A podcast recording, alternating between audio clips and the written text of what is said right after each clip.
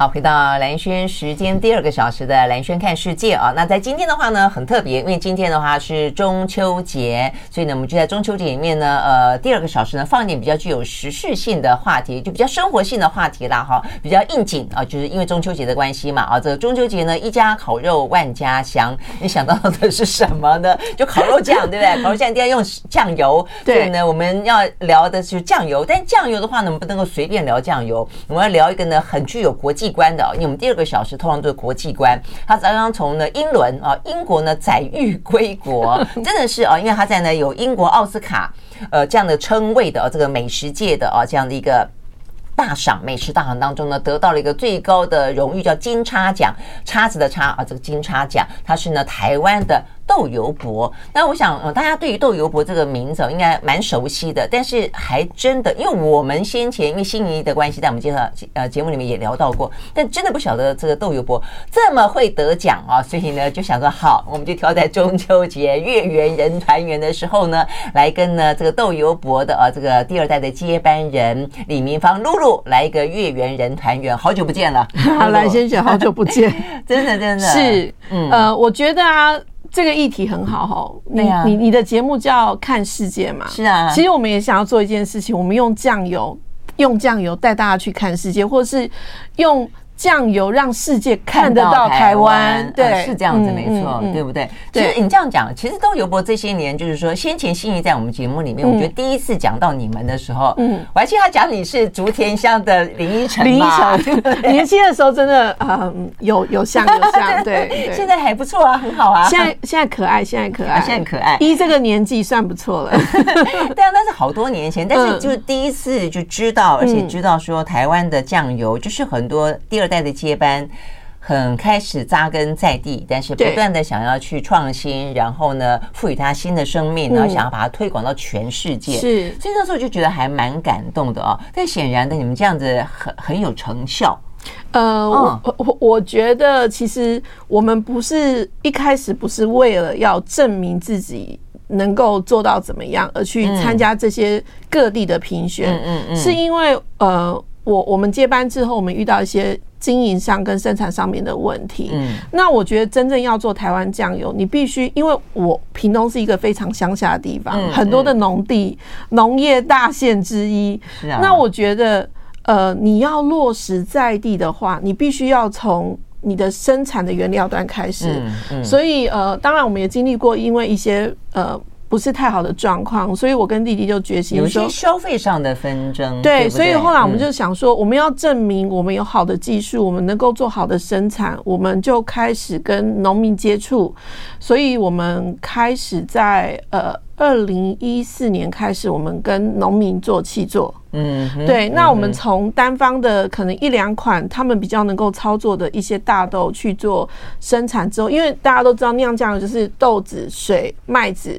跟糖盐这几个主要成分嘛，那呃，我们后来发觉说，因为呃，我们会跟心怡姐当好朋友，就是我自己也爱吃，看身材就知道了。OK，他们都很懂。事，所以待会我们还会要露露呢，呃，教我们做几道用酱油来做的一些，那当然没有问题，对对对，桌上已经有了啦，那待会再来聊，有闻到味道，对对对，好饿。那就是说，呃，我们就觉得说，哎，我们到各地去吃美食的。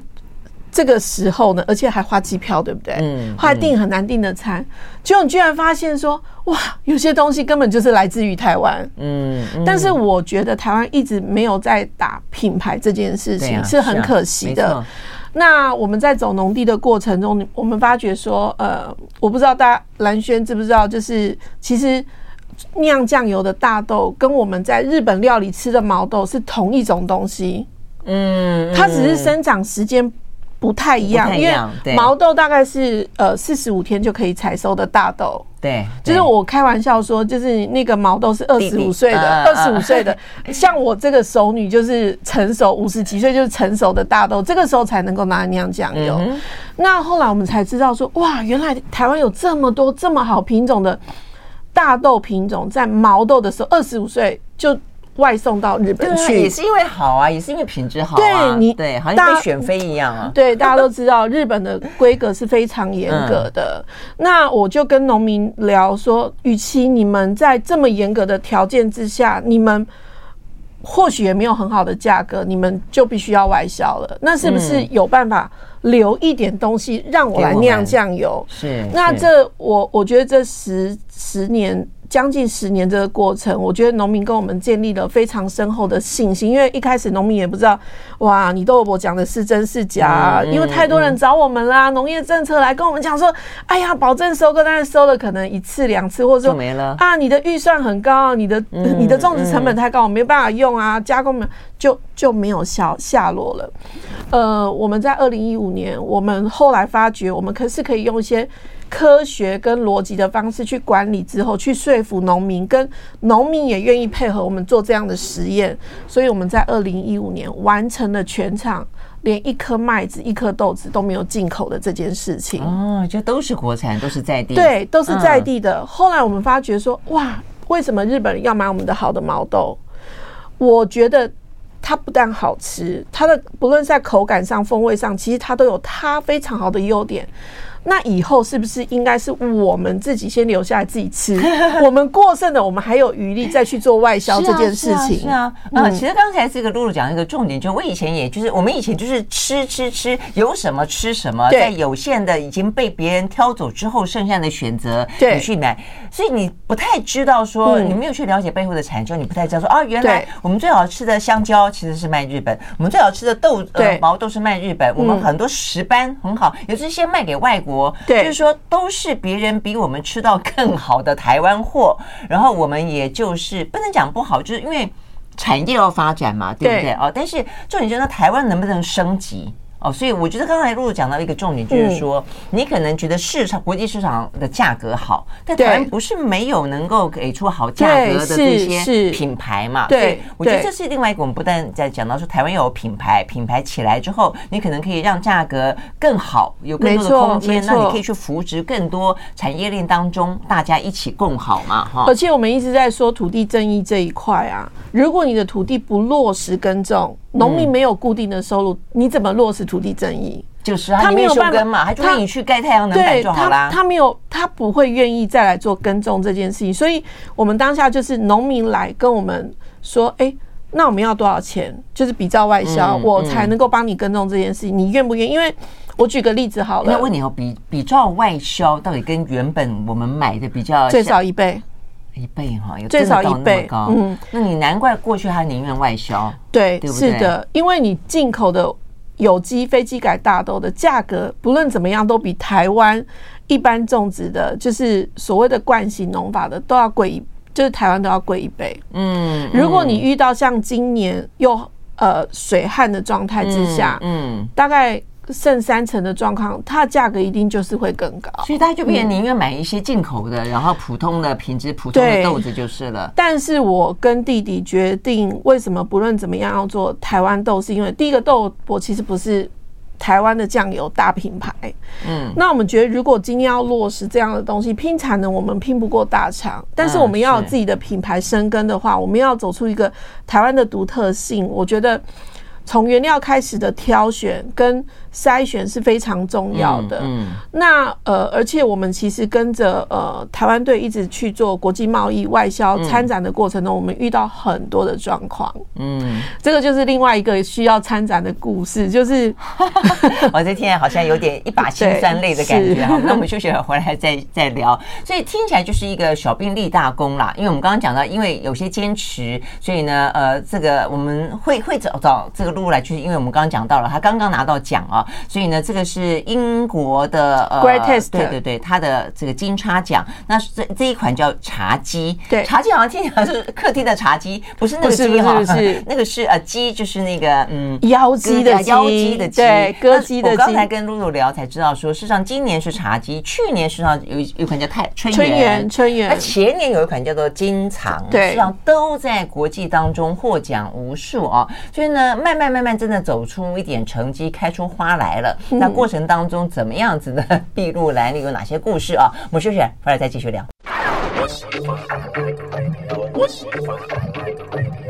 好，回到啊，连线时间，继续和现场邀请到的豆油博的、嗯、呃，你现在是行销业务，呃、我我挂行销总监，啊、总监，对 OK，好，李明芳露露啊来聊天。嗯、那么聊天的原因，因为啊，这个豆油博他在今年刚刚啊，算是热腾腾的带回了呃这个英国的金叉奖啊。哎、嗯，他这个奖是怎么给？有专门给调味料哦。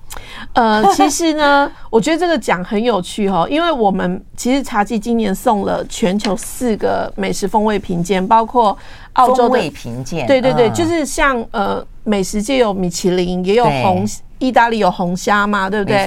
后来可能还会有不同不同的美食，每个地方有自己的评鉴。那在食食品跟食物这个业界也有这样子的，像呃台湾人比较熟悉的就是 ITI。还有 Mount Solution，就是我们小时候吃可口奶汁，所谓的上面挂的世界金牌奖那个。哦，了解。其实蓝萱姐茶几今年这个也都得三星跟金牌，但是为什么今天？Greatest Around，我会非常的兴奋，是因为这个奖其实是日本的一个呃，不对不起，是英国的呃自己主办方。嗯哼，那它很特别，是刚刚你说的调味料，它其实是没有的。它的评选机制是，它收全世界各地的，你认为你的食物好，你都可以去送评选。哦，所以你竞赛的对象不是调味料，不止不止不止，对，可能有可能有 cheese，可能有酒，可能有。呃，蛋糕，或是有可能会有什么哈梦啊，都有，都都有，而且还有包括，例如说我们熟悉的 olive oil 橄榄油，或是你有红酒醋，这些你都可以送。嗯，那它的评选呢，今年有一百零九个国家报名，哇，有一万四千一百九十五项商品。哦，那真的是很厉害，因为我忍不住一定要跟大家讲，为什么我后来会这样的觉得蛮感动的，是因为我后来看到他的评审对于得奖的茶几他的看法，就为什么他觉得他得奖啊？如果照你这样讲，就变得更更了不起了啦。就是说我以为只是就调味料去看，但你你他他就光光酱油，如果你可以打败 cheese，可以打败橄榄油，可以打败那么多，他说呢，呃。他说他他自己家里面就有很多陈年的日本酱油，但他呃喝这个茶喝哦，他说呢，这是一款呢可以直接喝哦，美味到可以直接喝的酱油。他说他这个呃丰富度啊，这个味觉层次的丰富性、圆润性跟平衡度都非常的高，是一个有深度的啊，不只是鲜味，有深度的啊这个酱油，那给他前所未有的体验。他希望呢。他希望大家去想办法进口豆油博 的酱油去英国了，因为它实在是太独特了哦，光光是闻香就可以呢感受到它迷人的气息啊，等等等。所以这个评审的嗯，这个 comment 实在是，因为这个奖啊，好想喝哦，我 今天觉得好想喝。他每一年其实都有将近两万个不同的国家的商品送评选，但是他们的评选标准大概只有百分之。最高三十五 percent，嗯，可以到他一星、两星、三星，就是说它也是分星级，它有分，它有分，但是所以等于是你你不到五，今年不到五千个商品是拿最低一星的，嗯嗯，那它三星的今年在一万四千多个商品里面只有两百四十八件，嗯，两百四十八个商品里面，他又在挑选了三十六个，他认为这三十六个部分类型里面是。今年就是这一万四千个商品里面是比较好的，那他从这三十六个里面再选了十四个拿到金叉，那这十四个金叉是这三十六个里面，它再以区域来分，例如说像我们它会有，例如说爱尔兰、英格兰、苏格兰，或者说欧洲的。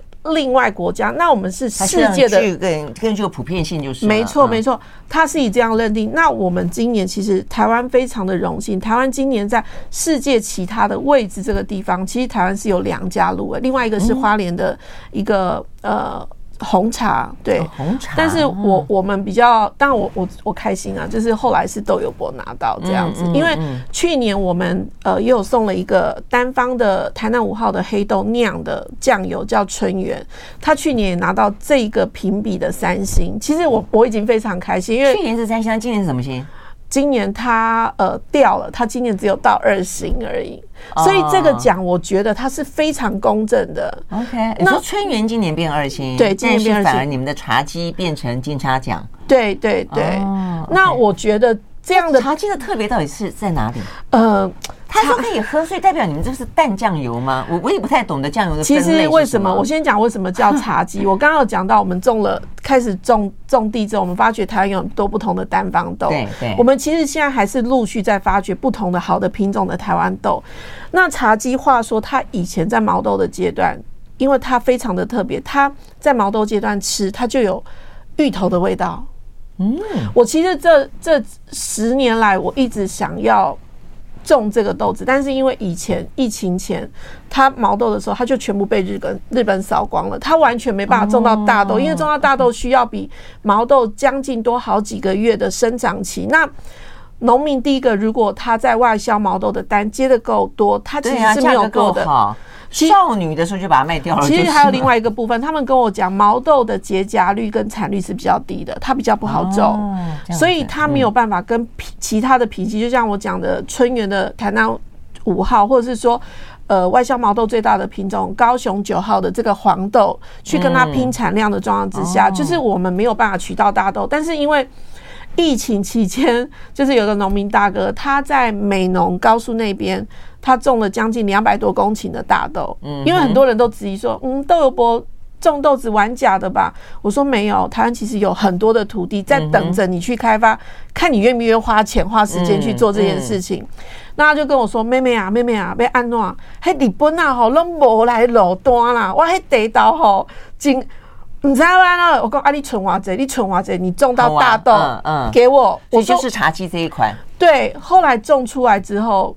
我头很痛，因为没想到他他留了非常多给我。我觉得量很大，就那你吃得下来吗？哎、欸，我全吃，我全吃，吃了之后，是意思是有点咬了牙的意思。对对对，但是酿了之后，中间我们其实遇到一些问题。刚刚蓝轩问说，它是不是一个很淡的酱油？嗯。它的确颜色酿出来比一般的酱油，我们都大概知道酿酱油需要四到六个月。嗯哼，我们酿到第六个月，厂长跟我就说怎么办？怎么办？露姐，那个酿出来酱油颜色上不了，好淡好淡。嗯，我就白酱油喽。对，但我试了一下。因为酱油在发酵过程中，它会产生天然的梅纳反应。像我们的厂是我们所有的酱油用台湾豆酿之后，我们是原汁没有稀释的，所以它的颜色都是天然产出，香味也是天然产出。但是如果你的味道够，你的颜色产不出来，我们也会担心消费者不能接受这个问题。但会习惯酱油黑黑就是了。对，大家都习惯这样，但其实黑黑的很多都是加焦糖或是加颜色。那其实，那其实现在。那个对我来讲是我不想要的，我希望它是自然形成的颜色。但他拿给我吃第一口之后，我说我们再多放两个月，嗯，因为多放两个月对生产来讲是增加成本、增加空间的。对，因为我吃的第一口，我非常有信心。我说这个酱油它会魅惑人，它虽然看起来清清如水，颜色非常淡，但是它却有黑豆的浓郁的香气跟风味之外。它却有一股非常优雅、非常高雅的啊，就是那种感觉。所以你知道，我当场就想说，不是芋头香，因为你一开始说没有没有，它它是它直接吃是有芋头香，但是它经过四到六个月，芋头香味转化成另外一个很特别的味道。所以我当下第一件事情，我跟他讲这样，结果经过八个月之后拿出来。我觉得这支酱油颜色虽然还是没有办法比上一般正常的其他的黄豆跟黑豆的颜色，但是我非常的兴奋。我说这支酱油一定会成功，因为它的浓郁跟高雅的味道。因为很多人觉得黑豆酱油很好，但是它的味道太浓郁。嗯，它在做很多的料理的时候，它会抢走食物的原味。没错，没错。大家都想说，我家里只要一支酱油就好了，我可以拿来卤，拿来沾。你必须要浓郁又。优雅，或者说不要抢食物的这个功能，嗯、我觉得茶几太适合了。所以当时我为什么跟他取茶几，是因为它是茶豆。鸡我就说，我就跟常常说，我觉得他有魅，我觉得他 对他有魅惑人心的感觉。显然你魅惑到了英国的评审了。我看他那么爱，真的是。好，我们休息再回来啊，这个聊这个像妖姬一样的酱油，马上回来。I like 103, I like radio 好，回到连线时间，继续和现场邀请到的豆油博的呃这个李明芳啊露露来聊天啊，所以聊到的是这一次啊这个在英国伦敦啊他们这个大放异彩的金叉奖拿到金叉奖的，而且打败其他的一万多个品相啊，从最后三十六个呢脱颖而出，那呃也打败自己的同样的产品，所以其实这样子讲也还不错，就代表你们其实都会一次比一次更进步哈。呃，其实我刚刚说出去比赛。最重要就是，我觉得我们其实，在台湾拿到很多什么台湾什么客家啊，或者因为我们是客家人嘛，客家或是屏东竹田是客家庄，所以我每次都说我妈来自于竹田乡的时候，大家说啊，你你你妈是客家人吗？她不是，她是非常少数的闽南人。对对，屏东还是有呃竹田还是有少数的闽南人，但是大部分是客家。那我们拿到很多屏东或客委会或政府给我们的荣誉，但是我们我刚刚说出去比赛参展，就是我们实际在国外。去做展览的时候，我们遇到，因为大家知道对岸不无所不用其极打压台湾队嘛，哈、嗯嗯，那我们就我就跟团队说，第一个，我们不能够在自己自吹自擂，关起门来说我很棒这件事情。嗯嗯，那我觉得李安导演就给了一个台湾人很大很好的示范，还有吴宝春师傅，就是说，今天我不要在台湾说自己好，如果今天在台湾境外以外的地方也认为你台湾好，我觉得那才是好，才是真的好。这第一个。再来就是，如果拿到这些奖，我希望在国际参展的时候，就算是他们看不到台湾，我可以透过商品告诉大家，我的原料来自于台湾，我的生产来自于台湾，当然，我台湾可以做。嗯嗯，其实是这样子。那我觉得，而且我觉得酱油这件事情，我觉得在我们的文化里面，事实上是更更源远流长的。但是大家好像都印象到都都很媚日，对不对？对，你就觉得日本酱油一定比我们好。我也觉得。有点有点吞不下这口这口气，但是好像你也不得不去承认。所以你们拿到奖，我刚刚第一个就问，如果说你们打败日本酱油吗？其实这是有日本的，但是我们真的亚洲唯一拿到金叉的就是我们。嗯嗯，对，这一次唯一拿亚洲拿到金叉就是我们，因为其实这一次得三星的也有魏征，啊，也有 King，OK，真的是，但是台湾酱油打败他们了。嗯，所以今天虽然我们是在中秋节聊这个话题，这个钱茶几舍不得抹在烤肉上，一定要抹，一定要抹，因为我觉得，呃，其实所有的酱，今天我带来料理就。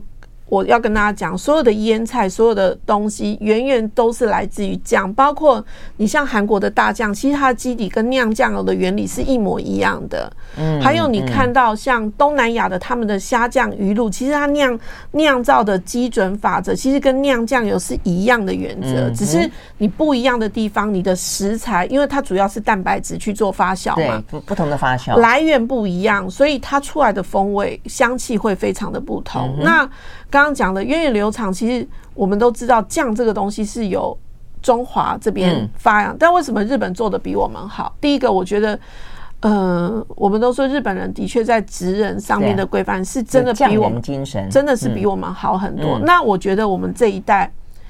我们是不是也要想办法做到这一个？嗯嗯嗯，对啊，对啊，这点我觉得，对你们你们就是很是很认真，嗯，每一年，哎，所以我我也很好奇，所以你刚刚跟我讲到说，像茶姬是有很特别的豆子带有芋头香转化出来的这个特别的高雅的香气。那你刚刚我记得你刚刚有跟我说有一个加。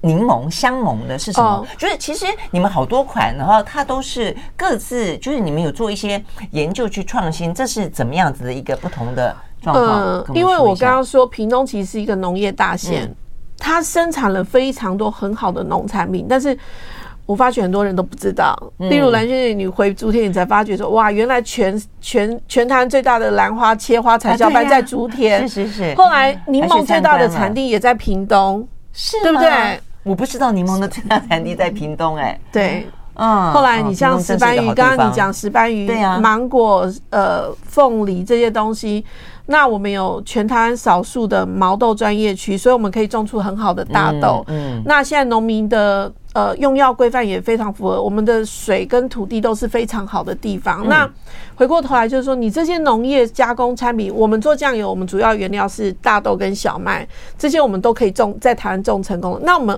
额外我们可以再把这个农业加值的是什么东西？所以，呃，今年刚好因为很多的企业在谈 ESG 这个问题嘛，好，那远东集团刚刚也找上我们，他们也想要做在地的 ESG，所以我也蛮谢谢远东集团。第一个，呃，自己商开发的 ESG 的商品，在屏东跟豆油博合作，用呃我们刚刚讲的这次得奖的这个屏东种的这个茶豆酿的酱油。后来我们还特别设计了一款，你知道香檬这个东西吗？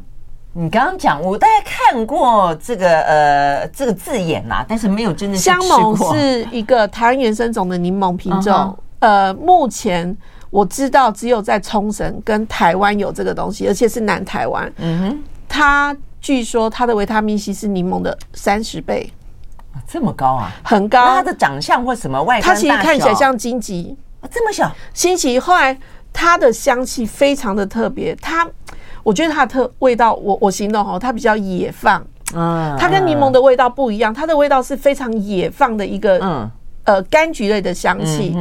但是为什么这个这一种柑橘的这个香檬会被大量的看到？是因为他们，因为你知道日本人的保健视频跟保健市场是非常大的，嗯，他们去做很多的研究，为什么冲绳的老人家很多都年非常的高寿，身体非常没错。后来他们发觉，他们使用香檬这个东西，哦，后来才发觉台湾南台湾屏东这边其实也是香檬的。原生产地之一，嗯，嗯，所以这几年其实屏东县政府农业处也辅导了一些农民在种香农的种植，哦，听起来的附加价值会很高哦。对对对，后来它里面有一些干干燥类的东西，其实是对身体非常有帮助的。嗯，那呃，我们就在想说，这个在地化的商品的过程中，我举个例子好了，我们呃台湾很热，屏东更热，嗯，我们在夏天的时候，除了一个好的酱油。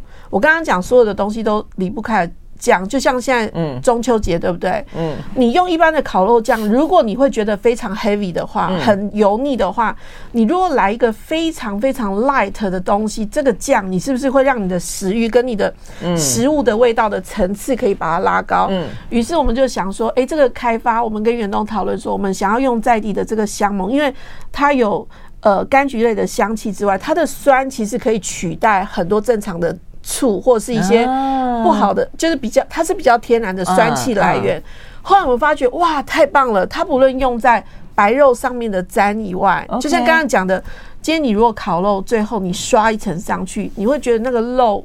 包上一些蔬菜，他是会觉得层次是整个往上的，就像人家喜欢沾柚子酱油的意思。没错，没错，对，它就是柚子酱油的概念。你你以后你台湾就有这种原生的东西，你为什么要去买日本的柚子酱油？嗯嗯，对不对？那真的是。真的是，而且你在买这样的过程中，其实我们都讲低碳嘛，低碳。其实你从在地的原料开始生产制造，其实就是第一步的低碳开始，这才能够帮助土地。原来现在我们的 ESG 已经发展到了说，连农产品都可以成为企业认为的 ESG 的一个成绩，就是了，或者一个象征。是哦，这样的。OK，那所以。香檬酱油是你们新的产品，对，是结合茶基，嗯，哦，因为我们做了很多不同的单方豆的酿造嘛，嗯、那因为我们刚刚讲茶基酿出来时，我们觉得它有高雅的高雅的味道，但是它又有酱油的这样子的表现特色，它又不会抢功。嗯，那今天这个如果它跟香檬两边相结合，是可以。Win-win 的话，我觉得是很棒的一件事情。嗯嗯、其实我们也测试了很多不同的酱油，但是我们最后还是选茶基这个跟香檬结婚，让他们两个结合在一起，有点像茶几上面又带了一朵花的感觉。对，没错，是更加娇媚。好，我们休息回到现场。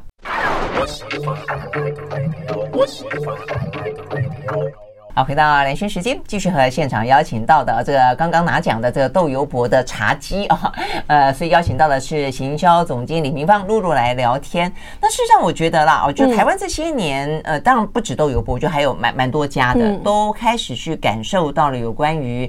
小，但是可以更好、更精啊，这样子，所以开始有一些比较独特的品牌，然后有独特的一些包装风格。我觉得它已经变得有点点像文创商品，嗯呃，尤其是像你们的呈现，像如果说有看到我们这个今天的视频，是你们包装是真的都蛮漂亮的，真的是蛮漂亮的。我觉得当一个品牌稳定之后，它可以做的不是造就前端的生，就是一条龙的这种这种产业链，包括后端的。行销这些，像现在这些包装都是屏东的孩子设计的。哦，但是这个绿色，你们的店面也很漂亮，你们屏东。谢谢谢谢，就是我们希望透过、嗯、透过这样子的品牌的起来，让更多的。例如说，像以前平南部的孩子、中部的孩子都说，我必须要工作，我需要挑战，我需要到中北部。对对。但是你到了三十岁时候以后，你会发觉你可能一事无成。你在台北也买不起房子，后来你每个月的收入都被很多大恐龙吃掉。嗯嗯。那我觉得回乡其实是有一个产业能够提供一些基本的工作机会。其实我我我我此生的一个愿望就是说，我自己经历过那样子的。过程我很清楚，当你的父母亲逐渐衰老的时候，你如果在台北，你是没有办法。你如果要那样的收入，你的工作强度，你是没有办法及时支援那边的活的。嗯，所以如果你回到故乡，你我希望很多的精英能够回到自己的故乡，有一个稳定的工作机会，让他可以留在。自己的生长地能够发挥，所以你就是你就是在异乡打拼，但你坦白讲也辛苦，然后呢也赚不了那么多的钱。那你与其很勉为其难在那个地方，但是事实上父母亲老迈之后，你又不你又。对，你又顾不了他们，对，对不对？所以你想提供那么一个机会。对，后来像，但是今天我带的这个包装是比较特别，是当品牌起来之后，也会有一些朋友愿意跟你一起配合，一起玩一些好玩的东西。所以这次的跟远东这个 ESG，我是觉得蛮开心的，就是这个包装盒设计是因为它走 ESG 嘛，所以它有一些环保跟呃比较呃。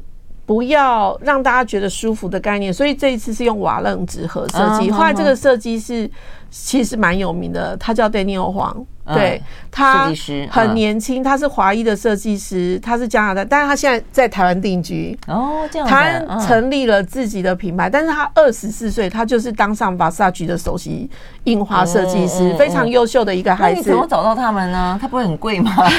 问最直接的。其实我觉得他有他一定的价码，但是他觉得玩这件事情是好玩的，因为他自己爱上台湾，他在台湾。定居，那他也在台湾创立品牌。我觉得台湾其实有很多的软实力，是让很多国际友人可以慢慢看到台湾。嗯，所以。呃，这一次的这个设计的部分呢，你你看到官网上面很多的确都是我们自己的孩子设计，在地的孩子，但是我们也会有一些特别的专案，是有一些朋友想要跟我们设计师朋友，然后跨界，这样跨界合作。对，我们希望说，透过远东集团跟豆油博，跟在地的农民，还有加上好的设计师，能够把一些真正的台湾的很好的。这种从很原始的种植原料到加工生产到销售，能够让更多国际的友人看到台湾这样子。嗯嗯嗯，而且也就让更多的年轻人愿意回到自己的家乡，对不对？然后有更多的可能性啦。就是说，没错。嗯，有时候你光凭理念你也支撑不了一个产业，真的真的真的很辛苦，前面烧了很多钱，真的吗？啊，对对，所以你们赚了吗？还没，我觉得酱油不是一个高投资报酬率或回转非常快，但是它不会让你没饭吃，我只能这样讲。所以当然很多人说啊，呃，那个豆油我卖酱油可以把平啊，其实我觉得没有大家想象中的这么容易。而且说实在的，呃，很多朋友到厂房看过我们做酱油之后，他们都说，呃，你的酱油其实这个价格一点都不贵。我要讲的是说，呃，我们的价格的确不是。非常非常大家认知的亲民，但我说的是，你要有一定品贵的东西不一定好，但是你要一定品质的东西，你没有给他合理的费用，就像孩子回到屏东，你还希望他领二十二 K 吗？对啊，当然啊，就是你对？对啊，你没有给他合理的报报，他没有办法做，有创意，不能有，不可能有这种空间。对，而且他在生产的过程中或完成一个成品过程，他有很多隐形的费用，其实他是。默默的被堆叠上去，只是大家是看不见的。嗯嗯。哎，可是我发现你你还不只是说在这个酱油这个品相当中开始去扩 扩扩张，而且你们的豆基本上已经已经听起来有点像在讲咖啡豆了。还有什么药豆？呃，我们说，我我们这次去英国，我因为英国来的威士忌，英国的威士忌是最有名。他们说啊。你我们是做 single malt，你们是做 single bean。我说对呀、啊，我就是做 single bean 这个事情。因为你去看全世界的橄榄油、whisky、红白酒都讲品种，台湾既然有能力、有实力种单方豆，为什么我们不能讲单方豆的酿造？就是现现在也会要去辨识说，你这个呃酱油是什么品种的豆，对，我们我们已经在做这件事情，就不同的风味，而且因为这个豆本身，如果说已经做到品质这么好，就不只可以拿来酿酱油而已。我发现你们还会做，你你吃过呃黄豆的冰淇淋吗？不是，就有点像豆浆就是了啦啊。然后你们还做什么豆腐啊？就事实上它可以往横向发展，对不对？对，因为我们希望透过一样的农产品去帮农民。扩张更多的想象，就是让他们对自己的东西，嗯、呃，加工业者要有信心，说打台湾牌，其实是从原料这一端开始做，是有机会可以大放异彩的。对呀、啊，我真的觉得可以有更多的、更多，就是。呃，你们做到了这个，代表说其实有更多的人可以加进来啊。如果说我们的这些材料、我们的原料都可以做得出来的话，好，但重点在于说呢，回过头来，那也要消费者喜欢嘛，对不对啊？所以我们休息回来呢，呃，像这样的酱油可以做什么呢？我刚才跟露露聊，原来你自己是你自己的这个酱油的爱好者，连出国都要带瓶自己的酱油，自己自己腌酱瓜。所以呢，我们桌上呢就有那种很简单可以料理的啊。其实刚才我们的录音室里面从一开始就。就充满了这个酱油的香气，真的。我们来学几个啊，这个用简单的啊，这个酱油可以料理出来的好食物。马上回来。I like 103, I like 好，回到兰萱时间，继续和现场邀请到的豆油博的行销总监啊，露露李明芳来聊天啊。我我觉得真的，我们可以慢慢的认识我们自己本身的一些呢，呃，在地可以种出来的，而且呢，因为品质好，更加的细腻化啊。所以我刚刚看到这个报道当中，就有一个在讲到你们豆有台南五号黑豆，有满洲小黑豆，有呃这还挂号台湾原生种，然后呢，台南黑豆三号等等，你真的觉得？像我因为很爱喝咖啡啊，所以我就会很去注意说他们的什么庄园豆啊，什么豆什么豆。所以回过头来看，其实我们自己的东西也可以到这么的好，而且呢被好好的呵护、好好的对待嘛。哦，好，那我们就说呢，呃，这本真的是很很有很很广的哦，这个市场跟发展性了啊。那回过头来看，我们桌上呢放了两道菜，哎，这个看起来这个啊，我们刚刚吃这个还没吃。这个是这个是呃标准的六堆客家的妈妈在过年的时候会做的一道料理，因为我们不是拜拜都会拜过年过节拜三牲吗？对，就是鸡、猪、鱼，对不对？看起来像鸡丝，但应该不是吧？但是鸡丝，因为客家妈妈非常节省，因为大家都吃鸡腿肉、鸡胸肉，没有人要吃。嗯，后来客家人拜拜一定会拜两种蔬菜，一个叫蒜苗，一个叫芹菜。嗯哼，蒜苗就是吃的比较会蒜嘛，芹菜就是。勤俭持家，真的比较会算。对，那这个呢，其实就很简单。妈妈会把没有人要吃的鸡胸肉的鸡丝，后来用蒜苗，嗯，切丝之后，就是用呃蒜苗先切丝之后，用一点盐把它抓腌，抓腌。嗯，我这个里面没放蒜头，单纯就是蒜苗。后来就是把鸡丝放进去了，就是糖、盐、醋、香油，就这样，没有了。我连鸡粉都没放，味精也没放，而且酱油一点点就提味，那一点点糖，一点点好的酿造醋，那如果柠檬就放柠檬也可以。嗯嗯，这个不论冬天夏天吃都非常的好。这是昨天晚上。那为什么真的？那怎么能入入味？是因为你放一夜的关系吗？还是因为你要？没有没有没有，它马上做就很好吃了，很快很快。后来另外一道菜，因为我现在不吃肉嘛，那我我我常常出差，像这我我其实。就是一直飞，就是因为一直拿奖的关系。没有没有没有没有，还有其实就是因为工作的关系，业务对业务那。呃，像，所以我们现在真的是很很认真的推广到国际市场，就是我们希望，因为我们不希望大家觉得酱油等于日本酱油等于龟叉万，很多国际的朋友都说，呃，他们的酱油认知就是龟叉万这样子，对，因为品牌也蛮成功的，他们其实真的蛮成功的，因为日本的移民政策其实从很早以前就做得很好，后来他们的很多产业都是配合政府一起做移民计划，所以像我们刚刚讲的那个龟牌，它其实在全世界各地。几乎都有厂房哦，这样子对，所以他们做的非常好。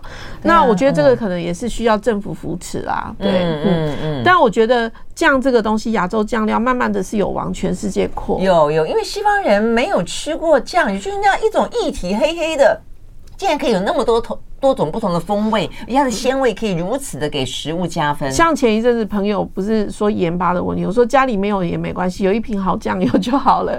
因为盐只有咸味，但是酱油除了有咸味，它还有鲜味，还有风味。所以我每一次出国，我就算是吃了，因为我我我都会去找一些好的餐厅嘛。你吃西餐吃了。午餐六餐之后，你就会还是想要来一个维力炸酱面，或是一碗清粥小菜。但是清粥小菜，我有的时候会带白米，或是你现在，你会带白米，或者是有一种呃，有一种白米是那种真空的微波的白，嗯，嗯，我知道，拆开来就可以。对对对对，我会带那个，但是有的时候没有微波炉怎么办？呃，我通常偶尔会住那种 Airbnb，如果我订的是有，我都会带那种饭。后来因为小黄瓜跟鸡蛋全世界都买得到，我只要有好的酱油，我就用酱油炒蛋松，或煎个荷包蛋配稀饭，或是我如果那天心情好一点，我就做这个酱瓜。你可以试看看这个酱瓜，这个跟。很像我们，你真的很念着家乡的味道，好像带酱油出。我为了我做这几个东西，跟国外的朋友交流，我觉得成功了，帮台湾做了很多很好的外交，很好吃，对不对？这个就是甘甜啊。这个就是很简单，你就是把小黄瓜环切之后，用盐巴腌一下，后来你拿一个锅子，把好的酱油一一份的酱油，一份的水，后来一点点糖，把它煮开之后。把小黄瓜，OK，把小黄瓜丢进去煮滚，煮滚的过程中是灭菌。哦，重复这个动作两次之后，再把那个汁煮开，泡到小黄瓜里面，四个小时之后就好了。哎，所以你这样讲，所以小黄瓜是被煮烂的，那怎么吃起来脆脆脆的？煮就是把它煮滚了之后就要捞起来，不能煮太久。Oh, okay. 那个过程是把快速的把小黄瓜里面的水拖出来以外，oh. 还有把菌煮掉，然后把味道弄进去。对，把味道弄进去。那你说要两次？两次，重复两次就可以了。关掉，然后之后再开火，还是要换汁？不用换汁，哦，就再开火。开火的过程中，再把汁煮滚，其实也是灭菌，因为你的小黄瓜的水进去那个酱汁里面，水分变多了，你要再煮滚，把一些水分挥发。你重复这样做，做出来就跟擦帽黑瓜很像，对不对？但是没有那么咸。对呀，我觉得好像有更好吃，这更新鲜的感觉。对对对，而且这个啊，如果你你呃，今天你在烤肉的话，你可以。你可以之后，如果你烤肉，你前一天做起来，你跟你的烤肉包在一起，非常的好。而且这个做那个什么鬼啊吧都很好吃，是真的很好吃呀，很好吃哦。而且它不会太咸，自己做的话，你可以控制那个咸度。对呀，对呀，对呀。嗯嗯，我真的觉得，我我真的自己也蛮觉得，好的酱油是真的就是很加分，嗯，很加分。那以前都会觉得说酱油，大家印象中，因为家庭主妇就觉得酱油只有一款，嗯，然后呢，希望呃就是。以一敌百，但是你会发现，事实上浓的、淡的，那不同的有没有加味的，其实它各有不同的对的味道在里面。对，后来酱油因为它是。大豆蛋白直接去分解完的，它出来的味道就是日本人讲的五妈咪的味道。所以像就是鲜味啊，鲜味。我们就讲酸甜苦辣咸嘛，五味。其实后来日本人讲应该是六味，还要多一个五妈咪，就是鲜味。嗯，那这个鲜味通常都是氨基酸，就像我们熬鸡汤、鱼汤、猪牛大骨汤这些，其实它就是把这些东西的动物性的蛋白质经过时间跟。呃，温度把它变成氨基酸，它的纤维，但是。